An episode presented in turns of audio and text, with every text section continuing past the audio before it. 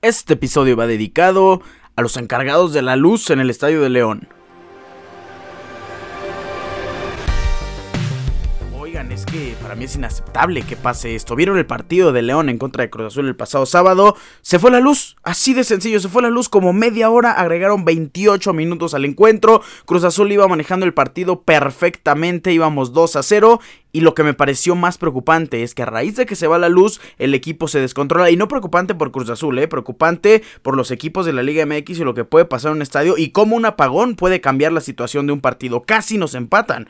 El partido iba 2 por 0, terminó 3 por 2. Estuvimos cerca de irnos con un punto, cuando en realidad yo creo que nos íbamos a ir con una portería en ceros, con un partido de trámite, seguir siendo super líderes y con una victoria fácil, sencilla y de trámite. Entiendo que cualquier cosa puede pasar en cualquier estadio, pero repito, para mí es inaceptable que tengamos un apagón y además un apagón que dure tanto en un estadio profesional de fútbol. En fin, Cruz Azul ganó y nada pasó a mayores. ¿Cómo están? Hoy es viernes 23 de febrero. Yo les doy la bienvenida al episodio número 312 de su programa Deportes Ricardo Cerón Podcast. Estaba planeado para que este sea el episodio número 213, el 312 con Don Beto. Escucharon la entrevista con Don Beto, muy buena persona, pero cómo nos costó conectarnos y lo dijimos en el programa. Qué difícil estuvo contactar a Don Beto y después crear una buena conexión eh, internet, una buena conexión de señal con el mismo Don Beto. Ya pasó y si no lo han escuchado, vayan de una vez, pónganle pausa a esta edición y escuchen la entrevista con Don Beto, el creador de CU Pumas, en el episodio 311. ¿De qué vamos a hablar el día de hoy, en este episodio de viernes?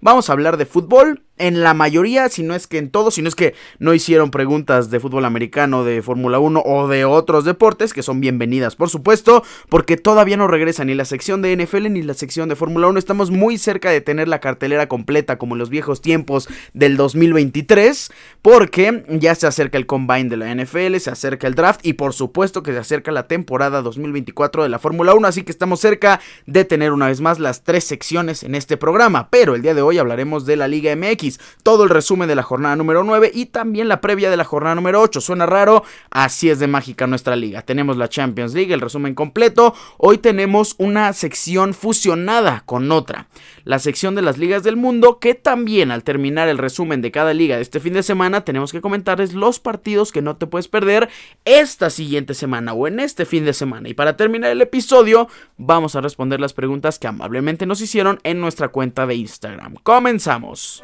Bye.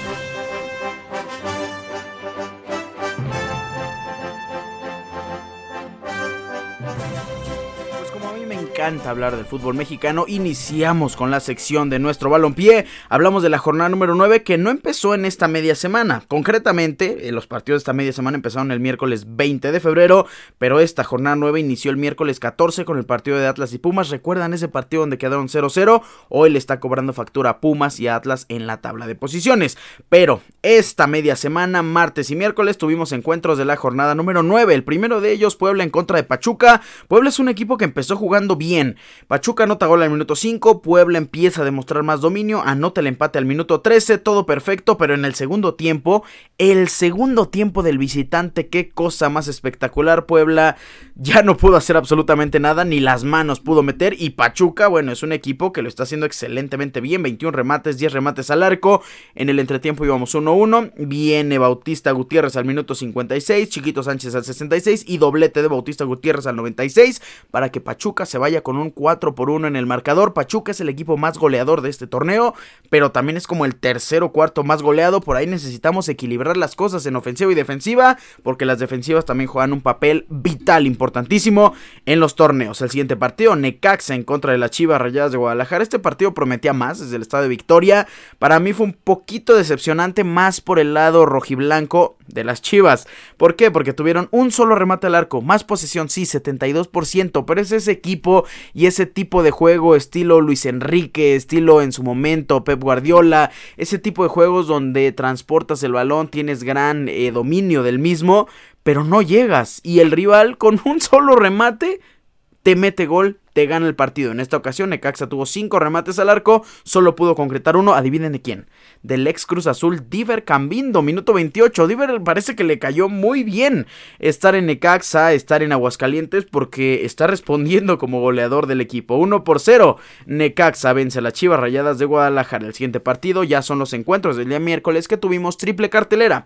El primero de ellos, Toluca en contra de Santos. Esperábamos mucho más de Toluca, esperábamos un marcador más abultado, 2, 3, hasta 4 por 0, porque Santos de Nacho Ambriz en primera se está acomodando a Nacho Ambriz y en segunda el equipo está terroríficamente planeado antes de Nachito.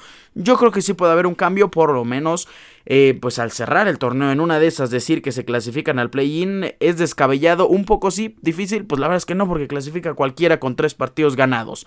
Toluca anotó un gol al minuto 75 vía penal, todos sabemos quién es el responsable, Tiago Volpi. 1 por 0 fue la victoria desde Nemesio 10 de Toluca sobre Santos. El siguiente partido es precisamente, lo bautizaré como el partido del apagón, León en contra de Cruz Azul.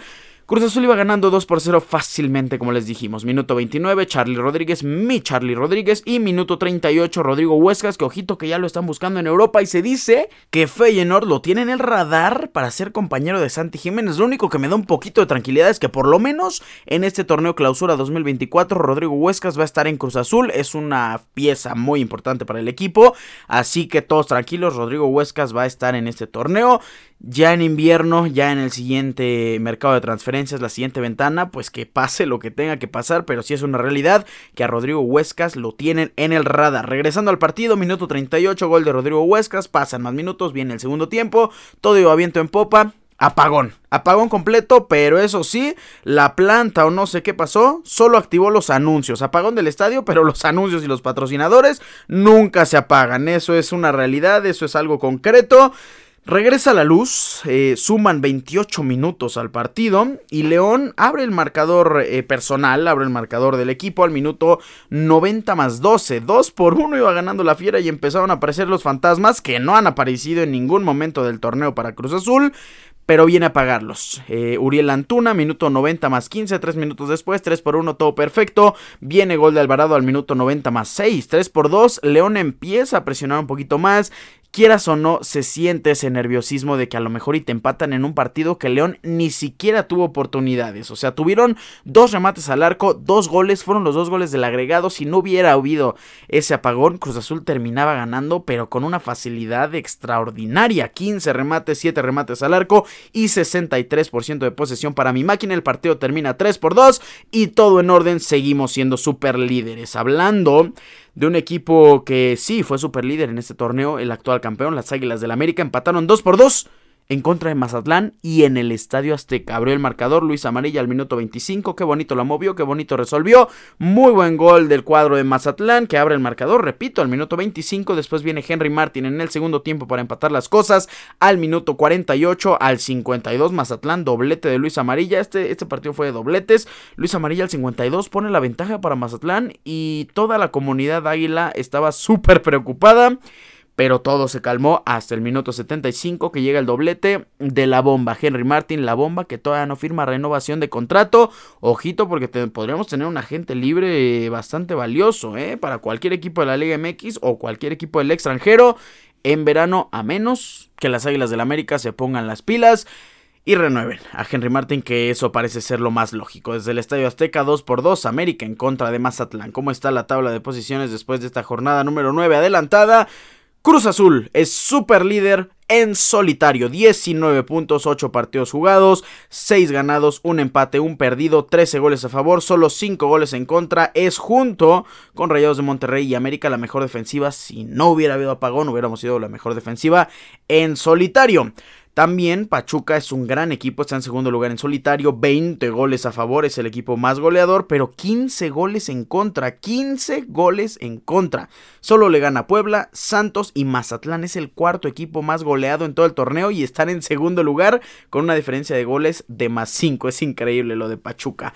Pumas está en tercer lugar con 15 puntos, mismos que Rayados de Monterrey y América. En el lugar número 6 está Tigres con 14, Necaxa también está en el séptimo lugar con 14 unidades, Toluca Tiene 13, las Chivas Rayadas de Guadalajara tienen 12, le sigue Atlas con 8, León y San Luis tienen 7, Mazatlán tiene 6, Querétaro tiene 5, Tijuana 4, Santos 4, Puebla 4 y el último lugar del torneo son los Bravos de Juárez, tristemente están en una muy muy mala situación y solo han sumado dos puntos en este torneo triste para Bravos de Juárez, que es el lugar número 18. ¿Quién está como líder en la tabla de goleo?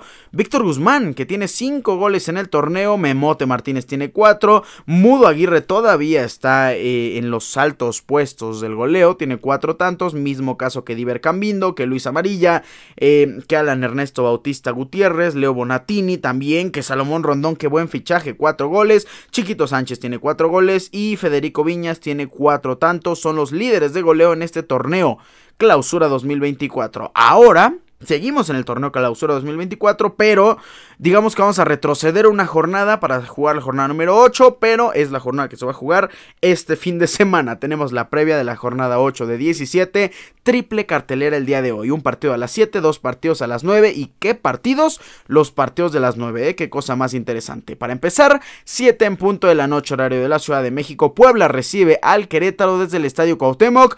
Partidazo que yo sí creo, ambos equipos anotan, les voy a ir dando un pick que me parece puede ser bastante razonable de cada partido, eh, ojito con eso. Puebla, yo creo que Puebla gana. Sí, estoy eh, no convencido. Recordemos que Puebla es el lugar número 17, pero Querétaro es el lugar número 14. Y además, en los últimos 5 partidos, Puebla ha ganado 3, empatado 2. Querétaro no ha ganado absolutamente nada. El último partido de local de Puebla fue el 13 de enero del 2023. Puebla venció 2 por 0. Eh, el último partido antes de ese de local en el Estadio Cuauhtémoc, Puebla venció 1 por 0 a Querétaro. Así que el dominio poblano sobre los queretanos pues sí es un poco evidente. Así que o vamos con el doble oportunidad Puebla empate o vamos con un equipo, ambos anotan, que en el último partido quedaron uno por uno, ¿eh? ¿eh? Yo creo que es un partido que puede estar muy parejo, que pueden abrir el marcador ambos equipos, así que nos quedamos con el doble oportunidad y con el ambos equipos anotan.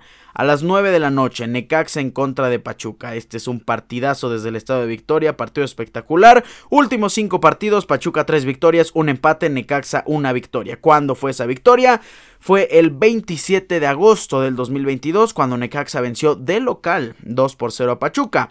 Cuando Necaxa juega de local, que antes de esa victoria de 2022 perdieron 3 por 1 ante Pachuca, hay goles. Así que en este partido vamos a ir con un over 2.5 goles entre Necaxa y Pachuca. Además de que Pachuca es una garantía de goles y además garantía de goles a favor y de goles en contra. 9 de la noche, partida sasasasazo. Me gusta mucho este encuentro. Necaxa desde el Estadio Victoria recibe a los Tuzos del Pachuca. Nuestro pick over 2.5 goles. El siguiente partido, Juárez en contra de Rayados de Monterrey, se enfrenta al lugar número 18 contra el lugar número 2. 9-10 de la noche desde el Estadio Olímpico Benito Juárez. El dominio parece ser eh, muy notorio por parte de Rayados de Monterrey. En los últimos 5 encuentros tenemos 4 victorias para Monterrey, una victoria para Juárez. No tenemos empates. Aquella victoria de Juárez fue ya en el lejano 2021. 3 por 1 vencieron a Rayados de Monterrey. A raíz de eso, Rayados de Monterrey 3 por 0. En 2022 1 por 0. De local Monterrey en los últimos dos encuentros 3-0 y 3-1. Así que Monterrey vamos con un money line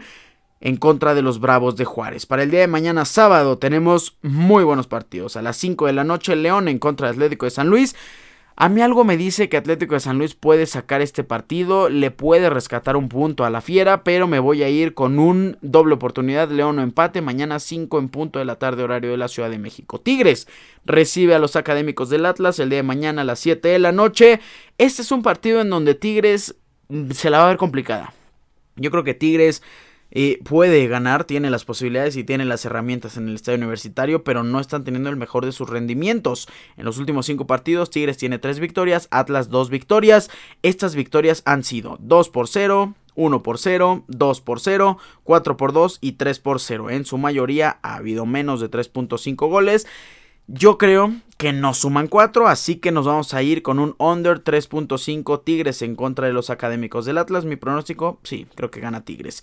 El siguiente partido, el de mañana 7.5 de la noche horario de la Ciudad de México. Chivas recibe a Pumas. Se enfrentan los cuatro grandes en esta jornada número 8 de la Liga MX desde el Estadio Akron. Las Chivas reciben a los Pumas. Qué partido tan interesante en las últimas 5 enfrentamientos. Chivas ha ganado 3, Pumas ha ganado 2. El último partido Pumas lo ganó 3 por 0. Anterior a a eso, 1 por 0 para Chivas, 1 por 0 para Pumas, 2 por 1 para Chivas y 3 por 1 para las Chivas Rayadas de Guadalajara. Chivas jugando de local ha vencido en dos de sus últimos cinco partidos. Los otros han sido de visita y como dijimos, Pumas ganó dos y Chivas ganó uno en los últimos tres partidos de visita. Así que la estadística nos dice que vayamos con Chivas y la estadística nos dice también que vayamos con un under de goles. Así que aquí vamos a ir con una doble oportunidad y under de 3.5 goles. Chivas o empate y menos 3.5 goles en el partido del día de mañana, 7.5 de la noche, horario de la Ciudad de México. El siguiente partido es la cartelera estelar. El partido estelar de cada jornada se juega los sábados a las 9 de la noche horario de la Ciudad de México. Las Águilas del América en el Estadio Azteca reciben a mi máquina de la Cruz Azul 9-10 de la noche horario de la Ciudad de México. Pues las Águilas no están en un buen momento no le están pasando bien. Eh, no creo que tengamos que recordar estos últimos cinco partidos porque la estadística es bastante dominante para el América. ¿eh? El último partido, el 2 del 9 del 23, América venció de visita 3 por 2 a Cruz Azul. Anterior a eso, el 24 de julio del 2023, América venció 3 por 1. Anterior a eso, América venció 3 por 1. Anterior a eso, pues es la derrota más abultada que ha sufrido la máquina, 7 por 0. Y anterior a eso, un empate 0 por 0 para Cruz Azul. Así que, repito, la historia, la estadística está del lado de las Águilas del América, que son el quinto lugar con 15 puntos. Cruz Azul es el líder absoluto, líder general. Y Cruz Azul necesita este partido para demostrar que es el mejor equipo de este torneo. 19 puntos, líder absoluto. En el Estadio Azteca yo voy con un Cruz Azul o empate. ¿Por qué? Cruz Azul está pagando más 300. Escucharon bien. Y en algunas otras plataformas, porque nosotros hablamos de Caliente MX, más 400. Por supuesto que vamos a ir con una doble oportunidad que te da un más 100, te da un más 106. Por supuesto que vamos a ir con Cruz Azul. Yo estoy confiado. En las quinielas voy a poner visitante, pero 100% seguro. Pero si te regalan un momio de más 100 con una doble oportunidad, claro que te haces un colchón. Si te vas a arriesgar con ese más 300, también es bastante posible. Cruz Azul está en un excelente momento. Cruz Azul conoce la altura de la Ciudad de México. La afición de Cruz Azul se va a hacer presente en el Estadio Azteca porque estamos emocionados, ilusionados. Estamos con ganas ya de triunfo, con ganas de revancha de estos últimos cinco partidos que no le, que no, perdón, que no hemos podido ganar al América. Me estoy trabando el emocionado que me pongo. Pero sí, en general, yo confío en que Cruz Azul puede sacar a flote este partido y nos podemos llevar los tres puntos sin problema alguno. El día de mañana, 9-10 de la noche, desde el Estadio Azteca, América recibe a Cruz Azul. Mi pronóstico es Cruz Azul, mi pick es una doble oportunidad, Cruz Azul o empate. Ya para el día domingo tenemos doble cartelera, primero a las 12 de la tarde, horario habitual desde el infierno. Toluca recibe a los Cholos de Tijuana. Este partido para mí es un Toluca o empate. Y sí, podemos ir un Money Line Toluca. Tijuana no lo está haciendo pues para nada bien. La, estadística perdón, está muy pareja. Dos victorias, un empate y dos victorias. Así que este partido nos vamos con una doble oportunidad. Toluca o empate. Para terminar. Partido parejo, ¿eh? Partido incógnita, domingo 6 de la tarde horario de la Ciudad de México. Santos recibe a Mazatlán. Qué partido tan interesante, porque Santos juega de local. Santos tiene la estadística a su favor, pero Santos en este torneo no le confió absolutamente nada. Y yo dije que Santos iba a empezar muy bien. Me están fallando los guerreros. Pues Mazatlán tiene posibilidades, sí. Santos también. Santos es una defensiva relativamente endeble. Mazatlán tiene también diferencia de goles negativas. Son el lugar número 13 y el lugar número 16. Así que en este partido vámonos por un over 2.5 goles entre Santos y Mazatlán. No me atrevo a dar un pronóstico.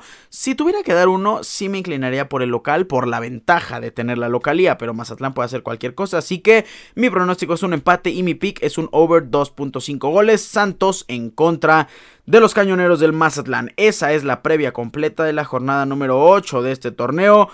Clausura 2024. Con esto cerramos la Liga MX a media semana, por cierto, cabe mencionar que se juegan los partidos pendientes todavía de la jornada número 9, el martes y el miércoles. Martes a las 7, Querétaro en contra de San Luis, el miércoles a las 7 y a las 9, Tigres en contra de Juárez, a las 9, Tijuana en contra de Rayos de Monterrey. Tenemos una previa el día lunes, así que con esto cerramos la sección de la Liga MX y vamos a hablar de la Champions. Rapidito llegamos a la sección de la UEFA Champions League. Como amo ese intro. Yo creo que es de mis intros favoritos.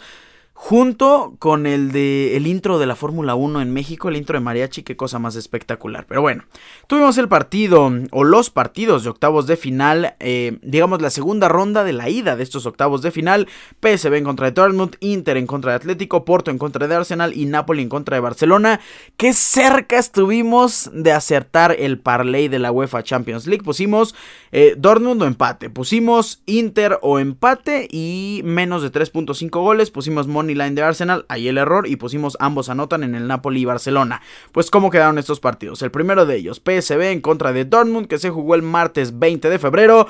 Abre el marcador Borussia Dortmund con gol de Daniel Malen al minuto 24 desde el Philips Stadium. Pero reacciona Luke de Jong al minuto 56, todo viento en popa para ese partido. Me gustó el encuentro, me gustó cómo reaccionaron ambos equipos. Tuvieron 14 remates para PSV, 8 remates para el Dortmund, 5 remates al arco para los de Alemania, 4 remates para los de Países Bajos. Fue un partido parejo, fue un partido donde sí, la magnitud de los equipos podría clasificarse como un poquito eh, diferente, un poquito desbalanceada, pero ya en el transcurso del encuentro PSV demostró ser un equipo poderoso y un equipo capaz y un equipo que de local puede sorprender a cualquiera. Ahora la visita en Dortmund, ahí sí ya es otro tema y ahí sí yo creo que Dortmund va a clasificar, pero en fin. El partido termina uno por uno y me parece un resultado positivo para el Dortmund y también para el PSV. Yo creo que ambos se fueron contentos. El siguiente partido de ese mismo día, martes 20 de febrero, fue el encuentro entre el Inter y el Atlético de Madrid. Esperábamos pocos goles, se dio sin problema alguno. El partido terminó 1 por 0. Desde San Siro, Marco Arnautovic anota gol al minuto 79. Gol, pues fue un gol, vamos a decir, interesante, pero al final de cuentas un gol de rutina en realidad. No me sorprendió mucho, el partido tampoco me agradó del todo, no vimos eh, una propuesta tan, tan ofensiva del Atlético de Madrid y sabemos que es de alguna manera la forma de pensar del Cholo. Vamos a defendernos en casa, ahí es donde atacamos, pero el Atlético de Madrid tuvo cero remates al arco. O sea, de verdad, un equipo que tiene jugadores como Griezmann, como Llorente, como Rodrigo de Paul en la banca, también tiene grandes jugadores. O sea, es un equipo poderoso y es un equipo que puede. O sea, Ángel Correa, Álvaro Morata, equipos en Memphis Depay, vaya, por decir nombres. O sea, equipos que tienen gran capacidad de un buen arsenal ofensivo. Hace eh, que este esquema sea tan pobre y desnutrido que no te agrade ver al Atlético de Madrid y esa es una de las actuaciones que no te gustan ver del Atlético. 7 remates, 0 remates al arco, 43% de posesión. El Inter tuvo 19 remates, 5 remates al arco y solo pudieron meter una. Inter se va con ventaja al partido de visita. El siguiente encuentro fue donde falló nuestro parlay. Porto en contra del Arsenal. Arsenal es un equipo muy poderoso, es un equipo plagado de estrellas, es un equipo que ha acertado con las transferencias. Cuando llegó Gabriel Martinelli, cuando llegó en, esta, en este mercado Declan Rice, cuando llegó en su momento Kai Havertz. Es un equipo bueno, es un equipo poderoso y es un equipo capaz.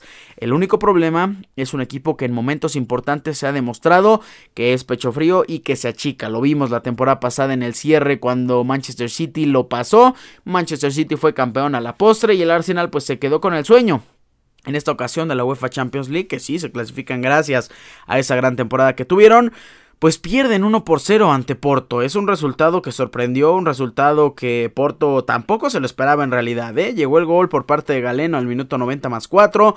Porto solo tuvo dos remates, 8 remates, este, 8 remates, perdón, y 2 remates al arco. 35% de posesión, Arsenal 7 remates, 0 remates al arco. Es como el Atlético de Madrid, 65% de posesión. Bucayo saca en la cancha, Gabriel Martinelli, Leandro Trossard, Kai Havertz, Rickland Rice, Martin Odegar salió con el cuadro titular, con el cuadro estelar y no le pudo hacer nada al Porto en su casa. Porto se lleva la ventaja. Yo creo que eh, en Emirates Stadium en la vuelta pues sí, las cosas van a ser diferentes, pero al final de cuentas eh, desagradan los equipos que salen a jugar así o la táctica que sacan sus entrenadores y no funciona y no le cambia nada al esquema. El último partido de esta UEFA Champions League en octavos de final ida fue el encuentro entre Napoli y Barcelona. Barcelona sigue siendo un equipo que demuestra buen nivel por momentos, que demuestra tener una organización por momentos, pero cada equipo tiene su punto débil, su talón de Aquiles y en esta ocasión el Barcelona tiene un punto débil que es visible para absolutamente cualquier persona en el planeta. Barcelona es terrible en la defensa, es una coladera. Robert Lewandowski abre el marcador al minuto 60, pero Víctor Osimhen después de una serie de rebotes le cae el balón, lo controla muy bien, cruza la bola. uno por uno. Napoli en contra de Barcelona desde el estadio Diego Armando Maradona. Creo que este partido fue dominado por el Barça, no en posesión, bueno, sí en posesión porque tuvieron 51%, pero fue dominado en los remates, en los remates al arco, en la precisión de los pases, en el dominio en cuanto a las faltas, en la capacidad de poder tener ese lugar en el campo que se merece cualquier equipo que esté dominando. Sí, Barcelona lo controló, pero al final de cuentas, con un solo remate al arco de Napoli, se llevan el empate. La visita en Camp Nou, eh, pues va a ser un partido también muy atractivo. Vamos a tener descanso de una semana y regresamos el martes 5 de marzo para los partidos ya de vuelta a estos octavos de final. El 5 de marzo tenemos dos encuentros, Bayern perdiendo 1 por 0 ante la Lazio. Y la Real Sociedad perdiendo 2 por 0 ante, ante Paris Saint Germain, perdón, desde Real Arena en Anoeta. Este partido, ay Dios, algo me dice que la Real Sociedad puede sacar, puede sacar por ahí eh, la victoria y en una de esas la sorpresa, pero yo no me iría por, un, por una sorpresa de la Real Sociedad. El miércoles 6 de marzo, Real Madrid recibe desde el Santiago Bernabéu al RB Leipzig. El miércoles 6 de marzo también a las 2 de la tarde, Manchester City recibe a Covenham con una ventaja de dos goles, un marcador global 3 por 1 hasta el momento. Y para el 12 y 13 de marzo tenemos los partidos de Arsenal recibiendo al Porto desde Emirates Stadium. También tenemos el partido del Barcelona en contra del Napoli desde el estadio Camp Nou. Tenemos para el siguiente día el 13 de marzo. No es cierto, no es el Camp Nou. Ahora que me estoy acordando, es el Estadio Olímpico eh, de Montjuic. Se me está olvidando que Barcelona no juega en Camp Nou. Eh, y ya para el miércoles 13 de marzo tenemos el partido entre Dortmund y PSB, partido que seguramente desde el Signal Iduna Park va a estar un hervidero, un gritadero, la afición, una de las aficiones más reales de todo el planeta. Y para cerrar, el estadio eh, Civitas Metropolitano recibe al Inter de Milán, partidazo. Atlético en contra del Inter. Atlético buscando darle vuelta a este marcador el 13 de marzo. 2 de la tarde horario de la Ciudad de México. Con esto cerramos la UEFA Champions League y vámonos a hablar de las mejores ligas del mundo y qué partidos no te puedes perder en las mismas.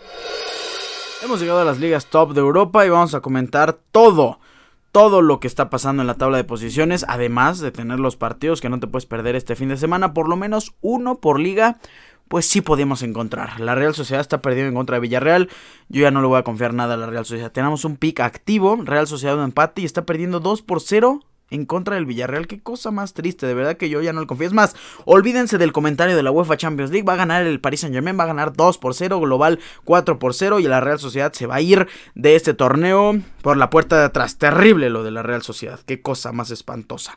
Pero bueno, hablando de la liga, se jugó la jornada número 25 la semana pasada desde el viernes. Villarreal empató contra Getafe, ganó Atlético Madrid 5 por 0 ante Las Palmas. Osasuna venció 2 por 0 a Cádiz, Barcelona 2 por 1 al Celta de Vigo, 0 por 0 entre Valencia y Sevilla, 1 por 1 entre Rayo Vallecano y Real Madrid. Granada también empató 1 por 1 en contra del Almería. La Real Sociedad le ganó de visita 2 por 1 al Mallorca. Betis empató en contra del Aves y el partido más interesante, Athletic Club de Bilbao, le ganó 3 por 2 al Girona en esta jornada 26 pues como les dije, está ganando Villarreal. Pero ¿cómo está la tabla de posiciones? Y esto cambia muchísimo el panorama de cara al campeonato. ¿Por qué? Porque Girona de alguna manera le estaba compitiendo de tú a tú al Real Madrid con esta derrota ante el Athletic Club de Bilbao pues se cae, se cae un poco el Girona, ya hay una diferencia un poquito más abismal, ay sí, un poquito más eh, grande nada más.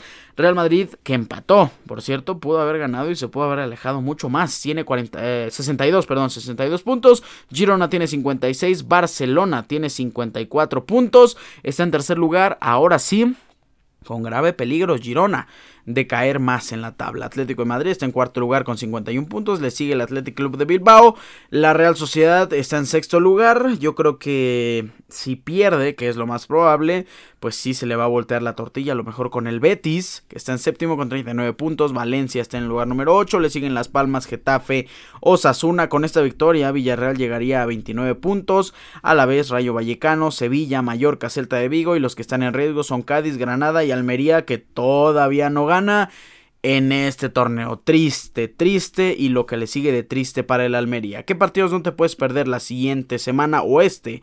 Este fin de semana en la jornada número 26 de la liga. Para mí hay un partido que no te puedes perder y ya, es el Real Madrid en contra de Sevilla el domingo 25 de febrero a las 2 de la tarde horario de la Ciudad de México. Vámonos rápidamente a hablar de la Serie A italiana porque también ahorita está jugando Bolonia en contra de las Verona y van ganando 2 por 0. Se jugó un partido que estaba pendiente de la jornada número 21, la Lazio venció 2 por 0 a Torino, pero la semana pasada precisamente Torino venció 2 por 0 a Leche, Inter 4 por 0 a la Salernitana de Paco Memo, Napoli empató 1 por 1 en contra del Genoa, Juventus 2 por 2 en contra de las Verona, Atalanta venció 3 por 0 a Sassuolo, Bolonia 2 por 1 a la Lazio, Udinese empata 1 por 1 en contra de Cagliari, Empoli también empata por la mínima en contra de Fiorentina, la Roma vence 3 por 0 a Frosinone y Monza le ganó 4 por 2 al Milan. ¿Cómo está la tabla de posiciones después de 24 partidos? 25 vamos a ser más concretos porque el Inter tiene un partido pendiente pues el Inter es líder absoluto ya con una diferencia de 9 puntos y todavía tiene un partido menos, 63 puntos. La Juventus es segundo lugar con 54, Milan tiene 52, Bolonia con esta victoria estaría llegando a 48 puntos, Atalanta está con 45, la Roma tiene 41, Lazio en séptimo lugar con 40, Fiorentina tiene 38, Napoli 36, Torino tiene 36, Monza 33, Genoa 30, Lecce 24, Udinese tiene 23, Frosinone tiene 23 puntos, Empoli tiene 22, Sassuolo 20 y los equipos que están en peligro son Elas Verona con 20 puntos, Cagliari con 19 y el equipo de Paco Memo con 13 puntos. Ya no está en el lugar número 12 y es importante mencionarlo porque ya, a ver, sería un completo desastre, eh, el desastre más grande en la historia del club y de la Serie A que Genoa descendiera.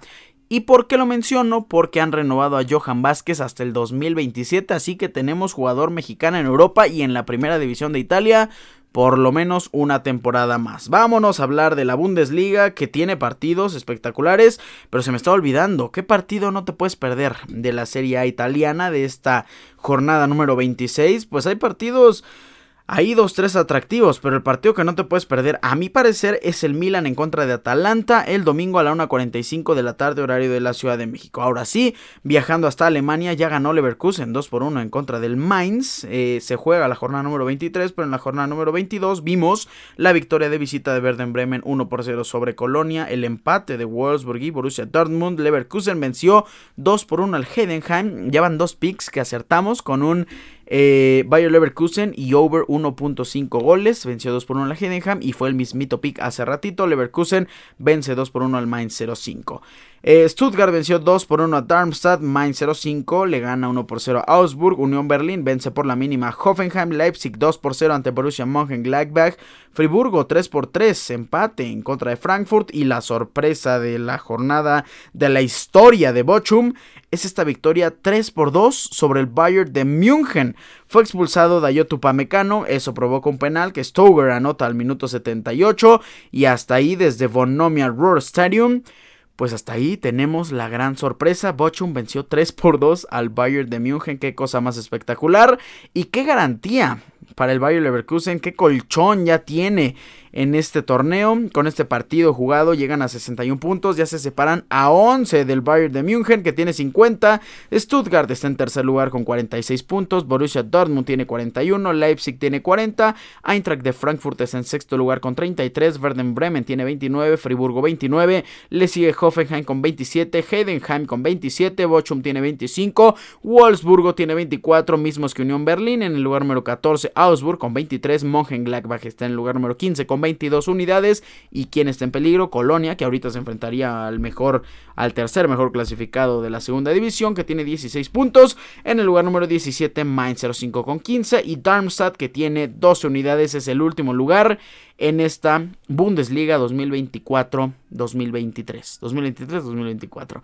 El siguiente eh, partido interesante que tenemos que comentar y que no te puedes perder en las ligas de Europa y precisamente en la Bundesliga es el encuentro entre Bayern de München y el RB Leipzig el de mañana a las once y media de la mañana horario de la Ciudad de México. Si Bayern está en esta pésima posición, que ya anunciaron la salida de Thomas Tuchel al terminar la temporada, vamos a ir con una doble oportunidad porque Bayern es favorito, pero Leipzig paga bien, eh, paga bien el Leipzig o empate, así que nos vamos a ir con ese pick para este partido de la jornada número 23 de la Bundesliga. Vamos a hablar ahora de la Ligue 1 de Francia que tiene un partido espectacular en dos semanas, ¿eh? Se vienen cosas muy muy buenas. La jornada número 22 nos regaló la victoria de Lyon 1 por 0 sobre Niza, Los Lille 3 por 0 sobre Le Havre, Paris Saint Germain venció 2 por 0 a Nantes, Lorient 3 por 1 sobre Racing de Estrasburgo, Rennes venció 3 por 1 a Clermont, Montpellier 3 por 0 sobre Metz, Toulouse venció a Mónaco 2 por 1, Reims 1 por 1 en contra de Lens y Stade Bretois da la sorpresa de esta jornada venciendo 1 por 0 al Marsella que también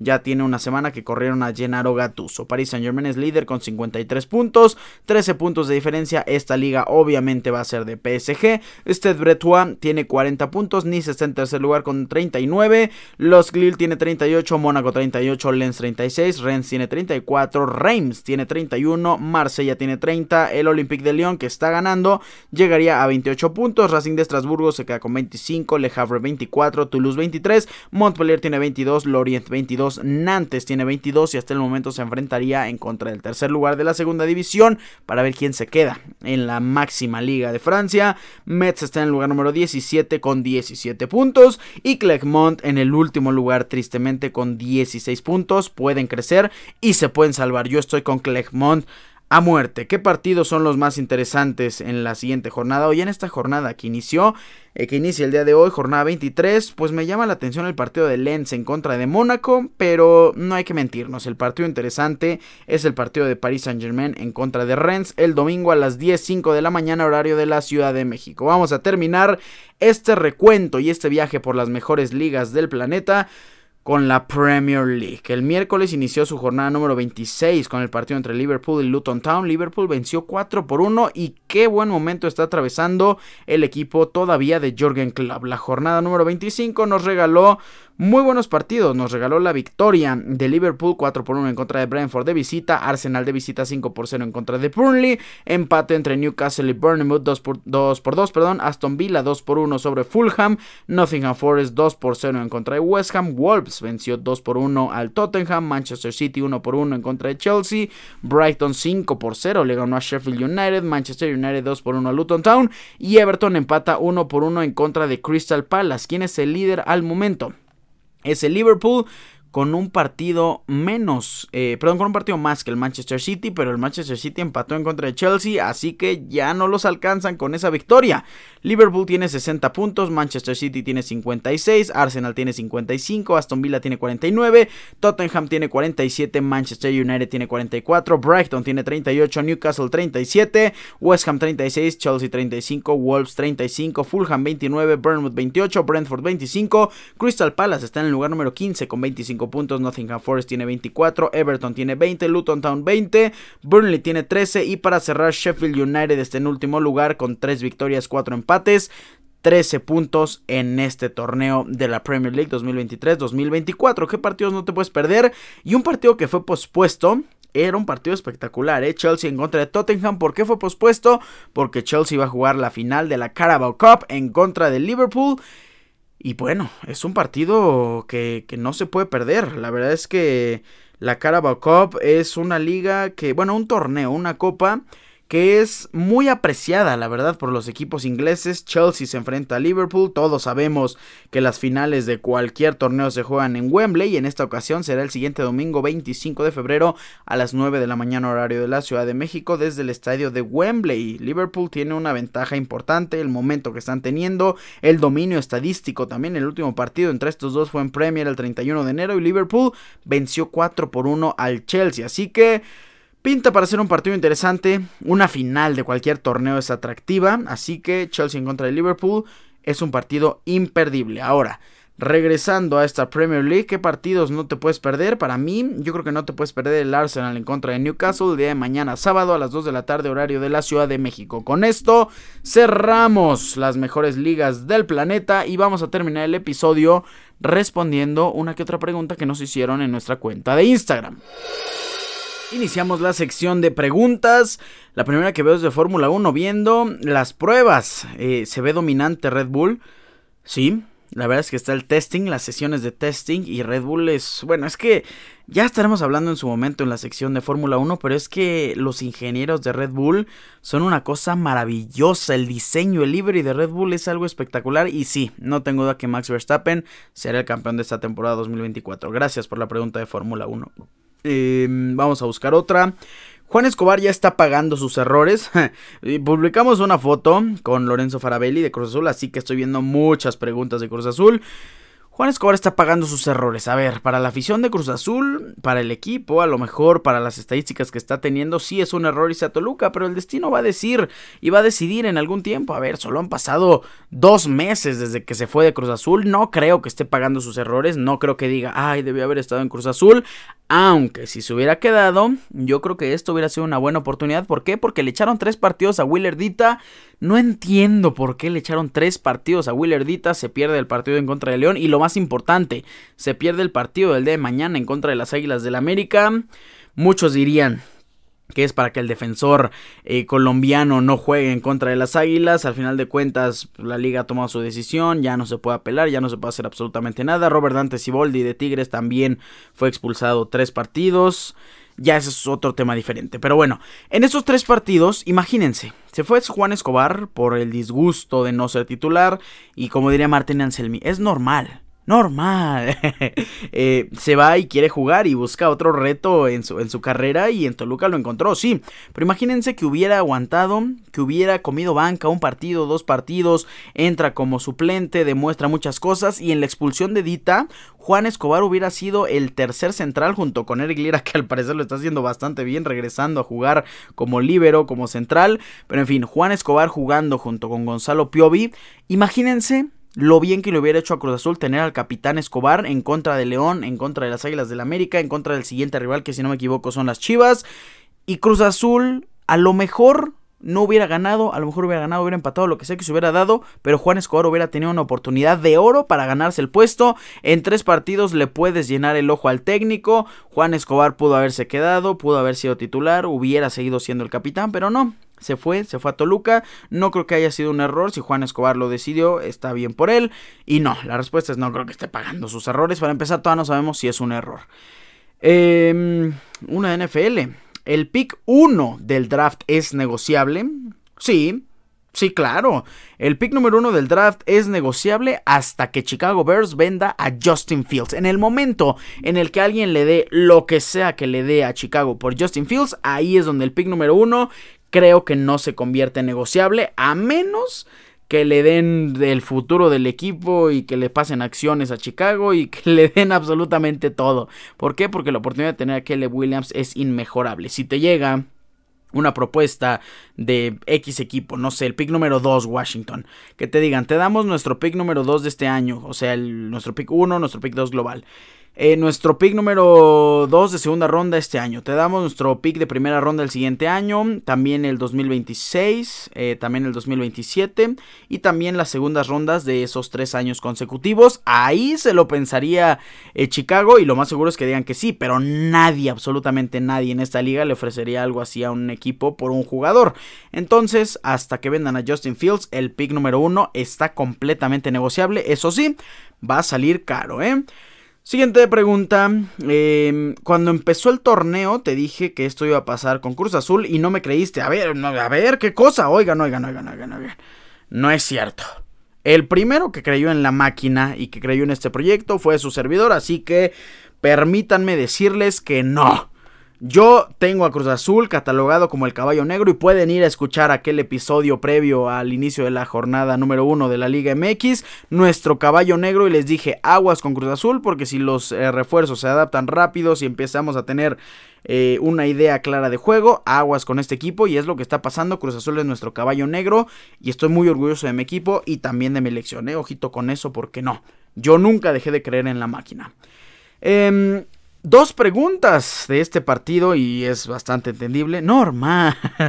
Eh, con la situación actual, para los que no entiendan, el, eh, no estén en contexto, vayan a buscar la entrevista de Martín Anselmi cuando explica lo de Juan Escobar. Le dice, no, en nuestro, en nuestro plantel tenemos eh, la idea clara de que Juan Escobar es un jugador que necesita este equipo, ha sido campeón con el escudo, tiene la garra, la fuerza, eh, la, velocidad, la capacidad de ir hacia adelante, pero el, jugador después de un partido de pretemporada no se expresó su inconformidad de no tener minutos y eso es normal. Y ahí fue donde dice Martín normal, normal. Yo me morí de la risa.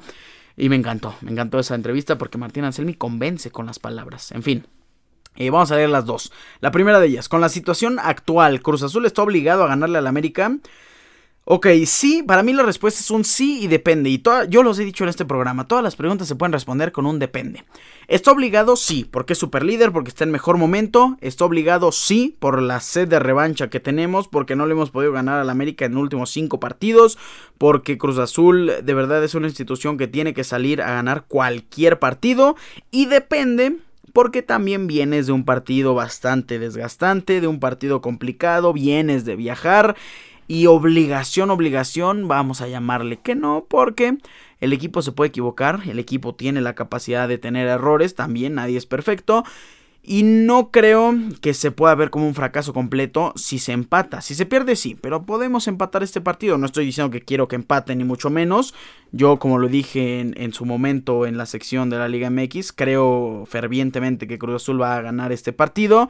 Y sí, es una obligación, pero también depende de la situación que se pueda presentar. Y la siguiente pregunta que veo relacionada con esto es, ¿por cuántos goles le ganará el América al Cruz Azul? Ok, eh, si nos vamos a un conteo de goles, yo calculo, híjole, yo calculo que un menos 2 para el América y un 0 para Cruz Azul. Yo sí le apuesto a un 2 por 0 a Cruz Azul.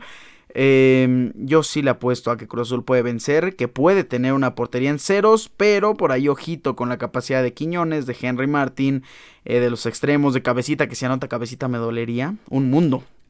Eh, 2 por 0, 3 por 1. Ese sería mi pronóstico y por ahí, ahorita que me estoy acordando, cualquier, cualquier aficionado del América que, que nos quiera mandar mensaje, que quiera eh, apostarle algo, que quiera meterle lo que quiera, a este partido. Estamos abiertos y de una vez les decimos si se aceptan cualquier tipo de apuestas porque yo con este Cruz Azul estoy súper ilusionado. Anselmi es un entrenador que está estudiando a todos los equipos, que conoce la historia o que por lo menos ha estudiado la historia de Cruz Azul. Y sin problema alguno va a planear bien este partido. Además, Martín Anselmi ya es histórico. Tras eh, ocho partidos en, este, en estos torneos, en este torneo clausura 2024, Martín Anselmi ya se mete a una lista bastante privilegiada eh, de técnicos que han conseguido ganar por lo menos seis partidos consecutivos. Em, técnicos que solo, bueno, esta lista solo tiene cinco técnicos hasta el momento. Tres de los anteriores cuatro fueron campeones con Cruz Azul, eh. Ojito con eso, eh. Robert Dante Siboldi en el clausura 2020, seis partidos eh, consecutivos ganados. Memo Vázquez en el clausura 2013, seis partidos consecutivos ganados. Luis Fernando Tena en el clausura 2014, ocho partidos consecutivos. Y bueno, la racha que precisamente de partidos ganados nos apagó el América fue en el clausura 2021, recuerdos de la novena, con Juan Reynoso que tuvimos 12 partidos ganados al hilo. Ese partido número 13 era el récord único y solitario en la historia de la Liga MX porque lo tenemos empatado. Ya no recuerdo si fue con Necax o con León, pero esos 12 partidos jugados los tenemos empatados como los máximos eh, ganadores seguidos en, la historia de, la, de, la, Liga MX. En fin, Juan Reynoso, 12 partidos eh, 12 partidos al hilo con victoria y Martín Anselmi llega en este torneo con 6 victorias consecutivas clausura 2024 así que yo confío en este Cruz Azul plenamente yo creo sin problema que pueden ganar eh, vamos a responder una pregunta más ya para terminar, ya estamos llegando a los 10 minutos de esta sección. ¿Quién es el referente, el jugador referente de los equipos top 5 en la Liga MX hoy? Excelente pregunta, me encantó muchísimo. Ok, ¿Quién es el jugador referente? Iniciamos por supuesto con el mejor equipo de este torneo, con el super líder. Iniciamos con mi máquina de la Cruz Azul. ¿Quién es el jugador referente? Y esa es una buena pregunta porque el éxito ha sido meramente en conjunto, pero el jugador referente para mí es Charlie Rodríguez, ya capitán del equipo eh, cuando no está Nachito Rivero. Charlie Rodríguez es el referente de Cruz Azul. El referente de Pachuca, segundo lugar de este torneo. Esta también es una buena incógnita porque Pachuca lo está haciendo muy muy bien. Pachuca que venció 4 por 1 al Puebla. Muchos podrían decir que el referente puede ser este jugador que está este, ilusionando absolutamente a todos, Usama Idrisi, el jugador marroquí. Pero es que no podemos negar que los mediocampistas, los mediocentros manejan los hilos y en muchas ocasiones echan el equipo al hombro. Así que yo diría que el referente de este Pachuca es Eric Chiquito Sánchez. Eh, vámonos a hablar del siguiente equipo que, por cierto, había dicho que Rayados de Monterrey era este segundo lugar y no es cierto, me equivoqué. Era Pachuca y en tercer lugar está Pumas. Eh, Rayados de Monterrey está en cuarto lugar. En tercer lugar, Pumas. ¿Quién es el referente de Pumas? Yo creo que el referente es Memote Martínez, el máximo goleador de la institución en este momento. Con Rayados de Monterrey, aquí también es una incógnita porque muchos jugadores para mí lo han hecho bien. Me gusta lo de Luis Romo, me gusta eh, lo de Maxi Mesa, lo de Canales está bien, metió un gol en contra de las Águilas del América, ese gol del empate. Me voy a quedar con Germán Berterame solo porque me encanta cómo juega, me encanta el dinamismo que tiene, me gusta mucho cómo se desempeña en cada uno de los partidos de Rayados de Monterrey. Germán Berterame es un referente 100% y vamos a quedarnos con Berterame para ser el jugador emblemático de este Rayados. Eh, vamos a cerrar porque nos dijeron top 5, así que vamos a cerrar con las Águilas del América. Y las Águilas del América no están jugando bien. Me gusta mucho cómo juega Álvaro Fidalgo, pero no, no es referente. Quiñones tampoco. Aquí el referente que podemos, pues, que podemos dejar es Henry Martin por el regreso que está teniendo. El actual referente es el actual eh, doblete que tiene en contra de Mazatlán, porque los demás no me convencen. De verdad que no me convencen mucho. Eh, vaya. Eh, la defensa, imagínense, está liderada por Igor, Igor, perdón, Igor Lichnowsky, Ramón Juárez, me está gustando también cómo está jugando como defensa central, pero con las Águilas del América sí no encuentro a alguien responsable más que el último partido Henry Martin y puede ser el referente de aquí a futuro si no se lesiona con las Águilas del América. Pero sí, buscar un referente de las Águilas es complicado porque no veo a alguien que lo esté haciendo clarísimamente bien. Así que Henry Martin. Vamos a dejar hasta aquí la sección de preguntas. Yo agradezco muchísimo que participen eh, viernes o bueno jueves tras jueves porque subimos el cuadrito de preguntas los jueves.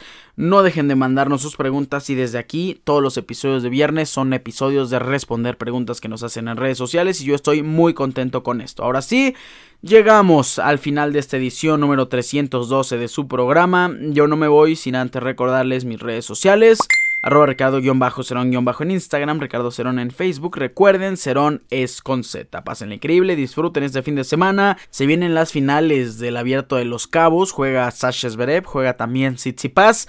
Son mis dos favoritos. Yo me quedo con Sasha porque es un gran, gran tenista y porque tiene muchísimo mejor fondo físico que Tsitsipas. Yo creo que ganan los dos y esa va a ser la final entre el alemán y el griego.